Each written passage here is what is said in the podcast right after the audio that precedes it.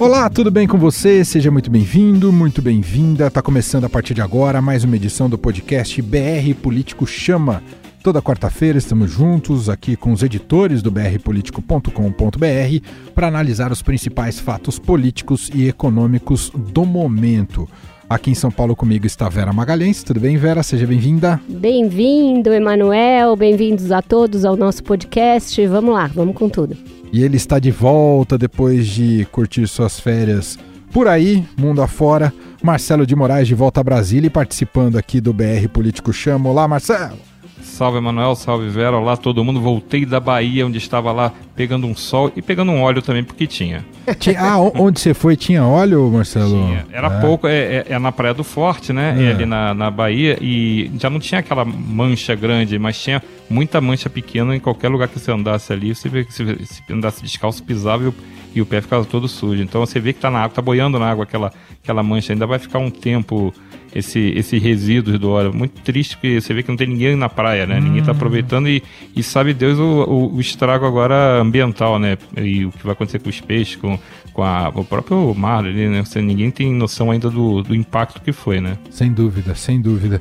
E Vera Magalhães, a gente deixou já combinado na última semana, a gente gravou na quinta-feira, você contaria logo no início aqui do programa como foi a, o show do Fleetwood Mac que você foi assistir Aí. lá na Filadélfia. Conta então pra gente, Vera. Foi maravilhoso, show de 50 anos do Fleetwood Mac, predominantemente do disco Rumors, que é o principal deles. Formação quase toda completa, só faltou o Lindsey Buckingham. Steve Nicks maravilhosa, me emocionei, chorei, cantei, gritei, foi tudo de bom, Emanuel. e casa cheia, né? Casa falando. cheia, estádio lotado, o Wells Fargo, um estádio grande e absolutamente abarrotado de gente para ver os velhinhos. Sensacional, Velhinho, muito bom. Não, olha o respeito. vintage, vintage, tá? É isso, são vintage. Bom, no programa de hoje temos alguns assuntos aqui que vamos debater, com muitas conexões de uma agenda econômica importante também do governo, do presidente Jair Bolsonaro. Vamos falar que acho que é o mais recente, a questão do chamado anteriormente de mega leilão, mas acho que o mega foi embora, virou, leilão do pré-sal, arrecadou 70 bilhões, abaixo das expectativas do governo. A pergunta é cadê o apetite dos investidores estrangeiros e o que aconteceu na estratégia uh, do governo para este leilão? Nós consideramos que o leilão realizado no dia de hoje foi um sucesso, foi uma vitória? Foi uma construção que foi feita. Depois vamos falar sobre o pacotão de medidas aguardadíssimo e enfim foi lançado pelo governo Bolsonaro, pelo ministro da Economia Paulo Guedes, medidas para tentar resolver o problema das contas públicas no país. A questão é, o Congresso vai bancar esse novo pacote? As reformas que nós estamos propondo não atingem nenhum direito adquirido de quem já está aqui. Agora, vamos aperfeiçoar isso para frente. O jovem que entrar, em vez de entrar já com um salário quase igual o do Valderi ou do Mansueto, que já que está trabalhando aqui há 20, 30 anos, ele entra com um salário mais baixo, compatível com a iniciativa privada. E também vamos discutir aqui no BR Político Chama, Supremo Tribunal Federal retoma nesta quinta-feira o julgamento sobre prisão após condenação em segunda instância, saber se acaba amanhã e a pressão sobre o Dias Toffoli, como é que ele vai reagir a ela. Porque é ele o tribunal, o órgão colegiado, é que vai analisar pela última vez, com cognição plena, todas as provas. Ajeite seus fones de ouvido porque o BR Político Chama já começou. BR Político Chama. O que você não pode perder na política e na economia. Com Vera Magalhães, Marcelo de Moraes e Emanuel Bonfim. Olá, meu nome é Luísa Queiroz e eu sou estagiária do BR Político em São Paulo. E este é o BR Político Chama, nosso podcast que, toda quarta-feira, trata dos bastidores do poder. Para ficar bem informado, assine o BR Político. Aqui você tem acesso a análises e informações exclusivas para compreender as decisões que movem o país. Confira o nosso site www.brpolitico.com.br e conheça nossos planos de assinaturas. BR Político Chama. A gente começa então nosso programa de hoje com uma notícia do dia, um fato do dia, o esperado mega leilão do pré-sal frustrou as expectativas da equipe econômica do governo, que esperava arrecadar 106,5 bilhões de reais e no final das contas arrecadou 69,96 bilhões. Grandes petroleiras ficaram de fora, ah, não, nem todas as áreas receberam propostas. Enfim, o que, que aconteceu, Vera Magalhães? Por que, que foi frustrante esse leilão que agitou muito o mercado antes dele e no final das contas é, ficou com um resultado um pouco mais modesto. Pois é, Emanuel, mais modesto, né? Duas áreas não foram vendidas e as duas que foram vendidas dependeram quase exclusivamente da Petrobras, que ficou com 90% é, dos investimentos. Então, as outras majors fugiram do leilão, não mostraram confiança, não mostraram apetite é, de investir no Brasil. Tem conjunturas externas que explicam isso. A gente está prestes a entrar num período aí de recessão global, que muita gente fala, tem aí é, circunstâncias é, externas ao Brasil, mas há também ainda um grande ponto de interrogação mundial quanto à possibilidade do Brasil recuperar sua economia, fazer os investimentos que precisa fazer e o fato da Petrobras ter preferência sobre as áreas mais consideradas mais lucrativas afastou algumas petroleiras já antes mesmo da licitação, né? Duas delas saíram antes a, a GP e a Total francesa saíram antes mesmo é, do, do, dia e no dia as outras que estavam correram, não ficaram para dar os lances. Então, o governo contava com os 106,5 bilhões, já estava dando como certo que ia vender todas as áreas porque afinal de contas é, o, o, havia esse excedente, havia possibilidade de se extrair muito mais petróleo lá do que se inicialmente imaginava, então tinha essa grande expectativa. E esse dinheiro ia ser usado para melhorar a situação fiscal, para reduzir um pouco o déficit, então o governo tinha já grandes expectativas para o que fazer com esse bônus de assinatura. E agora ele foi reduzido aí bastante, foi reduzido a 70 bilhões, e isso frustrou muito as expectativas. O dólar acabou subindo, teve toda uma reação de balde de água fria nisso e mostra algo que a gente já vinha vendo, uma dificuldade de recuperação do Brasil econômica.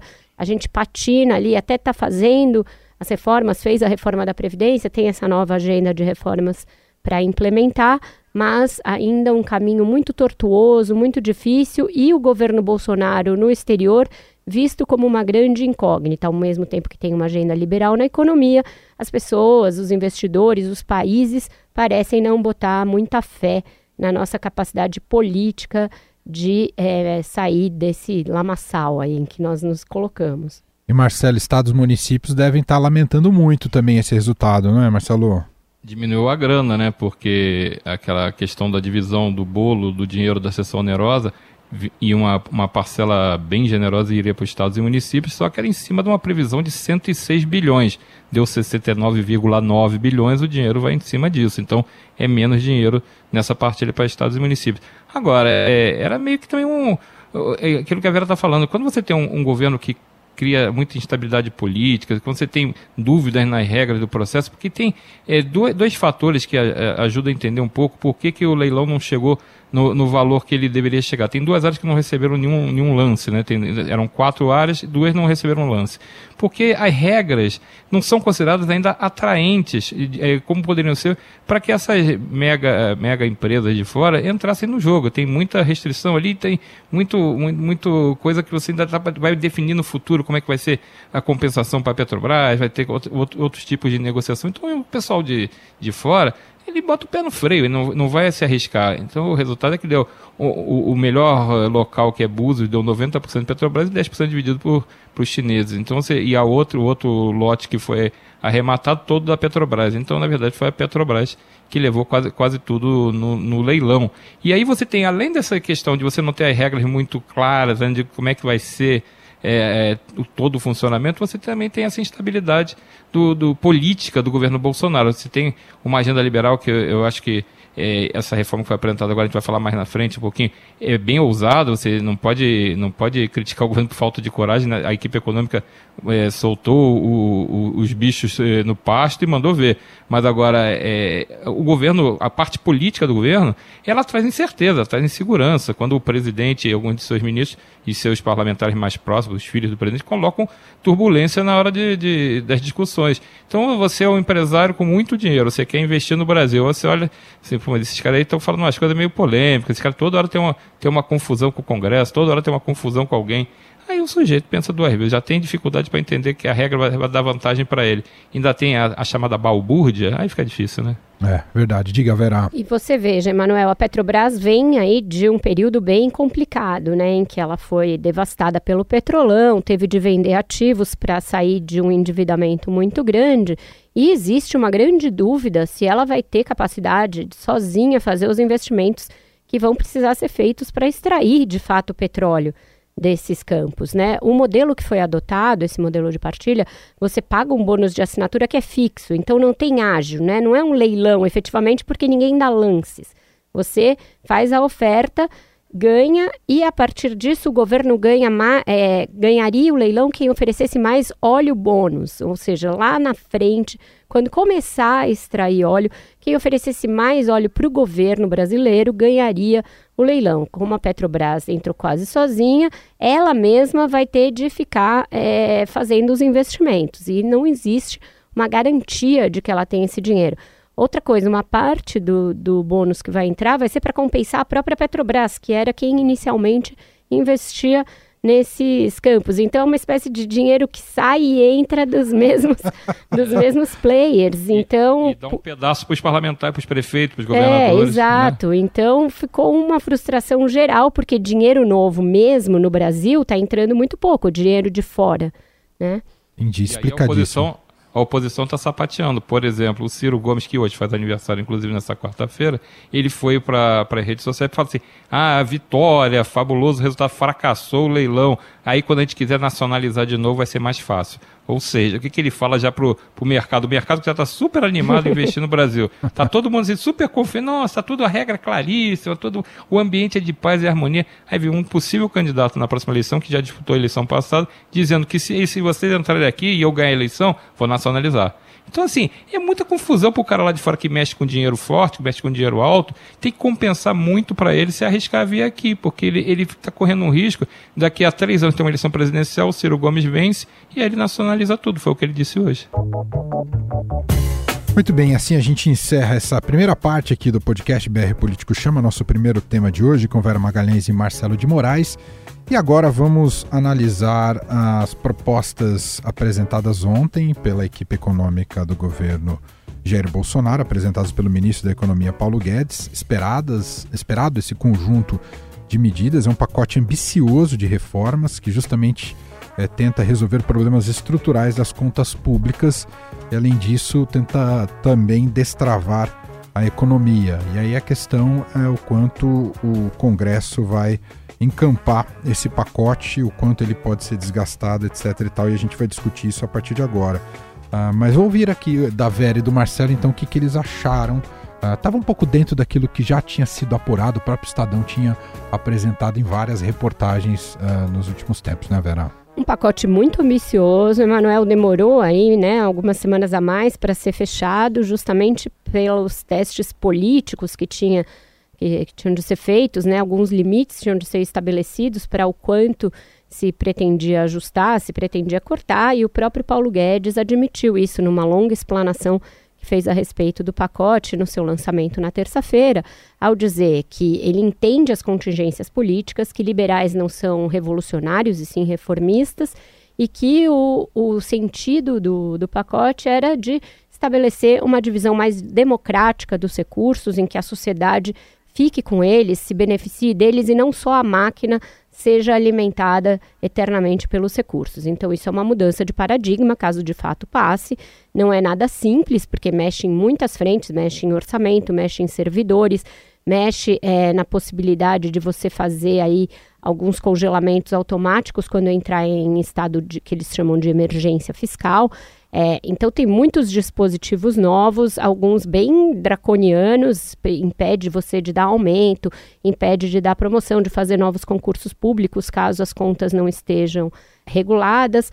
Junta o, o piso de saúde e educação, você pode fazer uma coisa maleável dentro de um todo de 40% destinados a essas duas áreas, você pode equalizar entre elas, o que é uma medida também considerada polêmica, porque muita gente acha que saúde, por dar mais voto, por ter ali uma coisa mais assistencialista, vai acabar concentrando todos os recursos e a educação vai sair perdendo. Então, tem várias discussões abertas. É, o fato de serem três propostas de emenda co constitucional torna a discussão mais difícil, porque serão três relatores, três comissões, algumas coisas vão começar pelo Senado, outras coisas vão começar pela Câmara.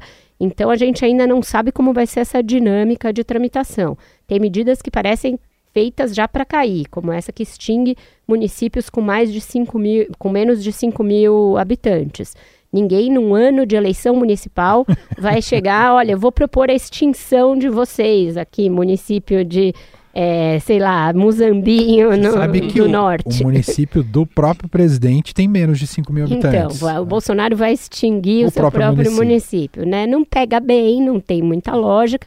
Então, essa parece ser uma daquelas medidas já colocadas para morrer no nascedouro, né? Marcelo, sua avaliação do pacotão do Paulo Guedes, Marcelo. faltou combinar com os russos, né? Porque assim, uma queixa que eu estava vendo ontem e hoje, logo depois que saiu o pacote, ou pelo menos as primeiras notícias do pacote, que ele, aliás, Paulo Guedes não gosta de chamar de pacote, ele é, diz que é uma pode. agenda de trabalho. Pacote ele acha feio porque é uma agenda para trabalhar aí, né? O pacote tem aquela carga negativa do, dos tempos de outros governos que quando você vinha pacote você podia correr já para para as montanhas porque sabia que vinha chumbo, né? E agora é, é, os parlamentares reclamaram muito de não terem sido consultados em algumas propostas, que eles não têm nem material para para defender junto com as bases. E é um ano é, a gente não pode esquecer o fator eleição que está chegando, está batendo na porta deles. Eles não são nem todos são candidatos, muita gente é candidato a prefeito, mas nem todos são candidatos, mas todos têm interesses políticos e eleitorais. Como a Vera, a Vera falou nessa questão do, dos municípios, isso não tem a menor chance de passar, não tem, não tem é, clima político nem para botar para votar. O que o, o, muito parlamentar reclamou é que assim, ele vai ter que chegar no município de voto para um cara que ele vai dizer assim, ah, mas sua cidade vai acabar, tá? porque tem um projeto lá que o, que o patrão mandou votar que, que o, acaba com as cidades pequenas. E nem mesmo o eleitor do Bolsonaro, eu estava vendo uma, postagem do Carlos Bolsonaro, ele ficou postando, anunciando a medida da extinção das cidades, e o, na resposta, nos comentários, pessoas que são uh, eleitores do Bolsonaro questionando a, a mudança. Eu, eu, vou ler até uma aqui, de uma, que, que é, tem o nome de Rose, Rose Leate. Concordo com você, eu moro numa cidade de 3 mil habitantes. A cidade vizinha mais próxima tem uma péssima administração, está largada, não estão dando conta dos seus próprios problemas. Como vão resolver os nossos? Porque por essa proposta, o município que é menor de 5 mil não tem 10% de receita, né, não, não consegue gerar 10% da receita, esse município ele passa a ser englobado pela cidade mais próxima que tenha, que tenha dinheiro. Só que essa cidade mais próxima, ela às vezes é muito longe, em alguns lugares ela, ela é distante demais. E esse município às vezes já até se emancipou desse lugar, simplesmente porque não tinha atendimento de nada. Ele não conseguia ter é, uma delegacia, não conseguia ter um, um, um vereador que cuidasse da, da, das coisas da cidade. Então, é, às vezes a cidade pulou fora dessa cidade anterior, justamente para poder conseguir ter algum tipo de autonomia, algum tipo de atendimento para essas pessoas. Vou lembrar o caso lá do norte norte. O norte, as distâncias são muito grandes entre as cidades. Verdade. Então, se você é, juntar cidades que são é, pequenas nesse lugar com uma cidade que é grande, mas que é muito distante, você vai criar uma, uma quase um caos para esse, esse, pessoal que mora nesses, que vão virar futuros distritos. A minha, a minha, a minha esposa, ela nasceu numa cidade que está tá dentro desse quadro de extinção.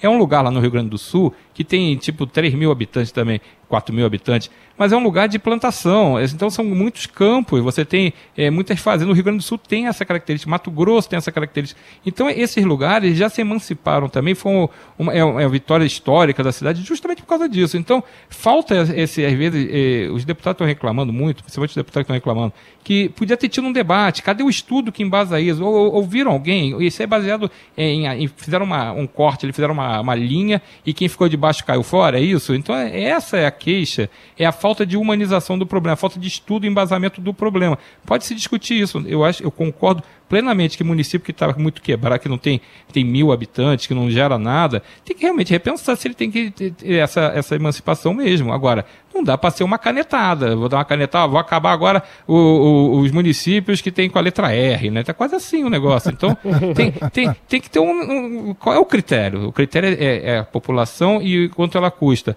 Tudo bem, mas daí então vamos fazer o seguinte: em vez de acabar com o município, com, a, com extinguir o município, corta, por exemplo, o número de vereador. Em vez de ter nove, passa a ter cinco. De repente é um, já ajuda no, no, no a diminuir os gastos públicos com, com esses caras. Então, tem que ter um, uma sensibilidade para entender que ali está se tratando também de pessoas, são cidades. E eu acho que o próprio Bolsonaro, eu tenho a impressão que ele não sabe direito que a proposta tinha esse alcance nesse caso. Agora, falando das outras propostas, tem um outro nó muito grande, que é essa questão dos servidores. Vai ter muita, muita. É difícil, é uma agenda muito complicada. Sempre que você trata, mesmo que seja futuros servidores, você tem a questão da estabilidade, é complicado. Agora, a questão de não dar aumento e de, de você ter congelamento do, dos aumentos de promoções é outra confusão também. Vai dar muita, muita polêmica. Ô Vera, e pegando essa, deixa do Marcelo de Moraes, é, é um pacote ambicioso, com três PECs Uh, estamos em vias de virada de ano e ano eleitoral. O que, o que dá para o Congresso encarar de verdade? Como ser realista uh, em relação a esse pacote, mesmo que do ponto de vista teórico ele tenha ali suas virtudes? Então, deputados e senadores ainda estão muito reticentes em relação a isso. O que dizem é, efetivamente é que para esse ano pouca coisa vai avançar. Talvez a, a coisa mais emergencial de se mudar a regra de ouro é, de fazer alguns ajustes para que é, o presidente não incorra de novo nessa regra no ano que vem. E só. É, e aí não se sabe se vão fazer valer a PEC que já tramita, do deputado Pedro Paulo, ou se vão, é, vão fazer um bem bolado entre ela e a proposta do governo. Mas, de resto, analisar esse ano, não, muito pouco provável. Talvez indicação dos relatores, começar a tramitar nas comissões alguma coisa, mas votar é muito difícil, Emanuel. E no ano que vem, por ser um ano eleitoral, essas propostas que mexem com servidores principalmente ficam bastante comprometidas. Pode ser que as do Pacto Federativo ganhem alguma atratividade, porque os municípios e estados podem entender que vão levar mais recursos, que vão ter mais maleabilidade para gerir os seus recursos, que vão ter instrumentos para congelar gastos é, caso a situação fique complicada. Então, essas que mexem no orçamento podem ganhar alguma atratividade, mas essas que mexem em estabilidade de servidor, acho pouco provável que avancem num ano eleitoral. Se avançar, tem que ser no primeiro semestre.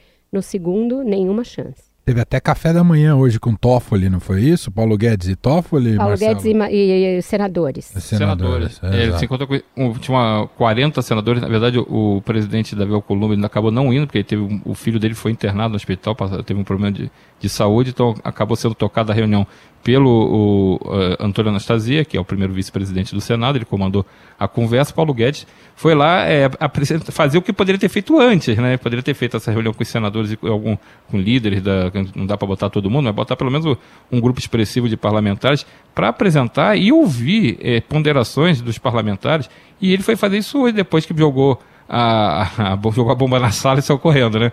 Depois que ele, que, depois que ele, que ele, ele é, colocou na rua já o, o, o, pacote, que ele não gosta que seja pacote, a agenda de trabalho, depois, depois que ele colocou, é, é, anunciou as medidas, ele hoje de manhã tomou aquele café da manhã com a turma e a turma ouviu mais do que falou, porque todo mundo ainda quer entender. É, tem que ver os textos, ser, as questões que vão ser apresentadas no Senado come, começam, são apresentadas, pela, proposta é, é, apresentada pelos líderes do governo, tanto no Senado quanto no Congresso, são dois senadores, o senador Fernando Bezerra e o senador Eduardo Gomes. Então eles vão ser os autores dessas PECs oficialmente, e já tem coisa que está superada no texto, vão ter que rever o texto que eles iam apresentar, porque são coisas que, como o próprio Paulo Guedes é, anunciou, ele achava de um jeito e o presidente convenceu ele a, a amenizar a, as medidas. Então já tem até ajuste para fazer. Então, é, nem o presidente estava sabendo direito, tanto que não deu tempo de o texto sair direito, como, como vai ser apresentado.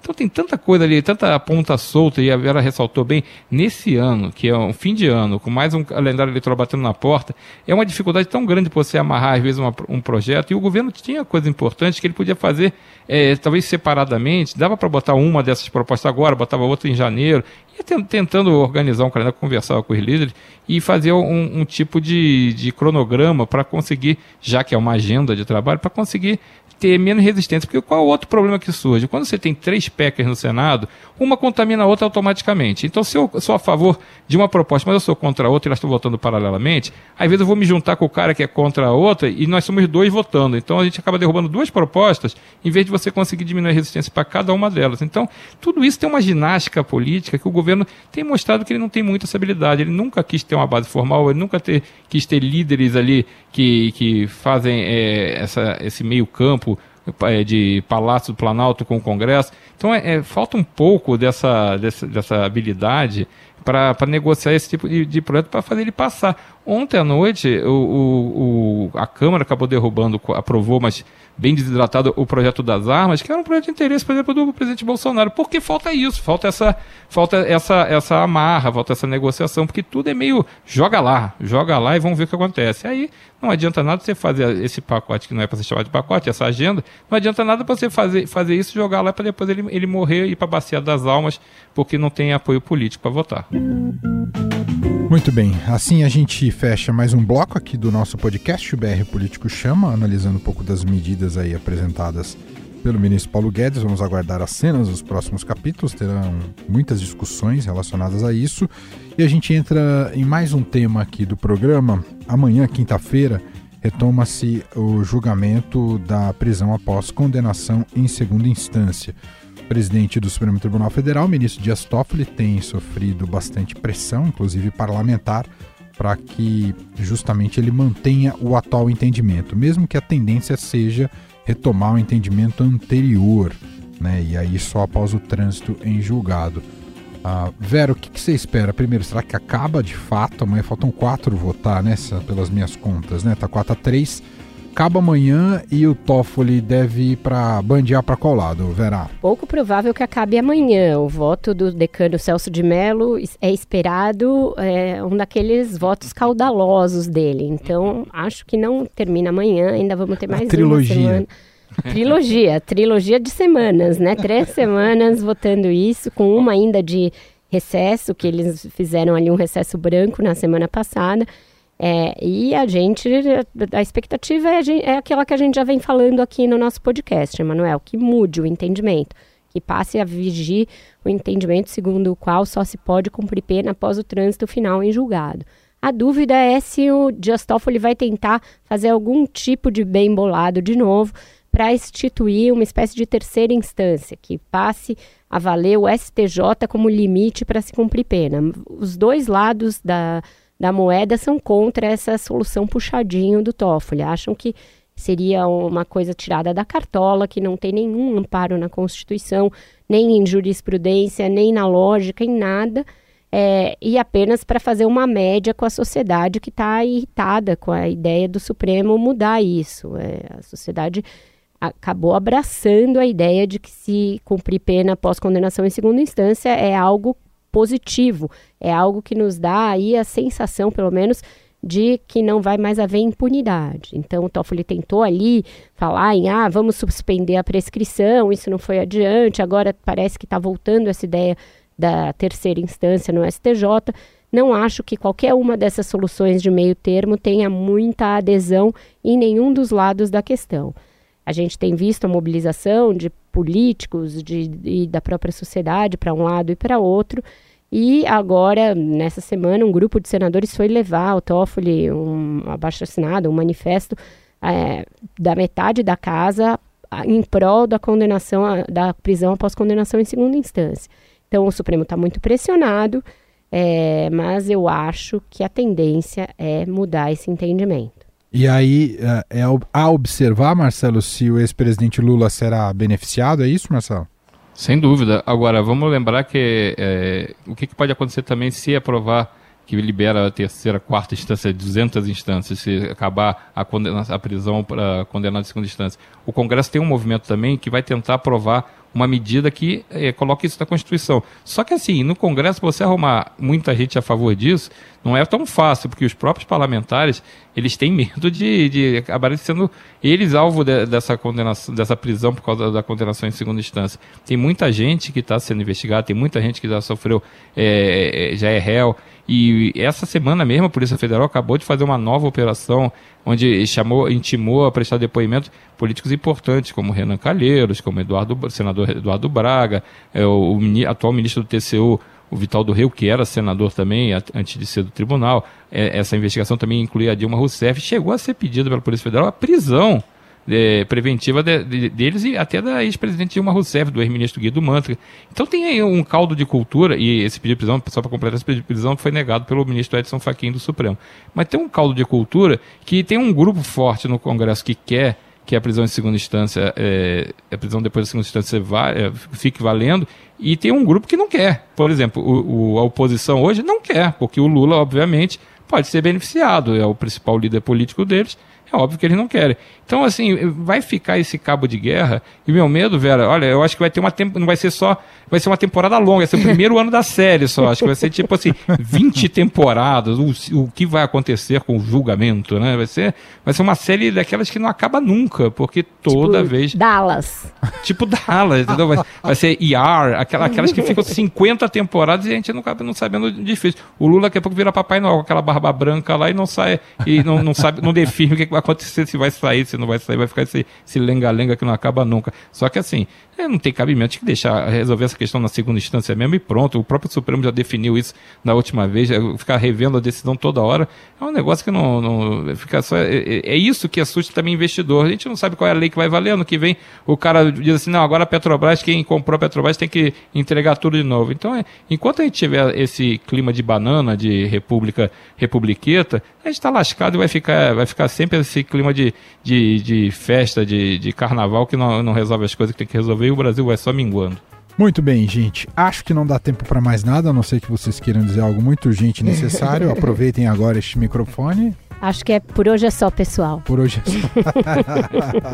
o Congresso não vai nos deixar descansar, Emanuel. Fique tranquilo. Muito bem. A gente volta uh, na sexta-feira, não como podcast, mas para quem está nos ouvindo, sexta-feira também tem nosso programa em vídeo uh, nas redes sociais do BR Político, brpolitico.com.br. Também dando uma fechada ali na semana. E o podcast na semana que vem, quarta-feira, tem um novo, contando evidentemente com Vera Magalhães e Marcelo de Moraes. E o convite sempre para você conhecer todo o BR Político em brpolitico.com.br. Obrigadíssimo, Vera. Boa restante de semana para você. Ótima semana para todos os nossos ouvintes. Já temos um encontro marcado na quarta-feira que vem. Obrigado, Marcelo. Um abraço. A gente não vai falar de futebol, é isso? É assim? Não vai ter corintiano falando com o flamenguista hoje? Não, tá não vai vendo, ter nada? Tá vendo? Já tinha ah, que ter a ah. provocação final. Sabia que Vejo tinha. vocês em Lima. Vejo vocês em Lima. Chupa essa lima, tá certo? Chupa essa lima. Tchau, Marcelo. Tchau, gente. Tô cortando valeu. a conexão aqui. Tchau. É Mengão.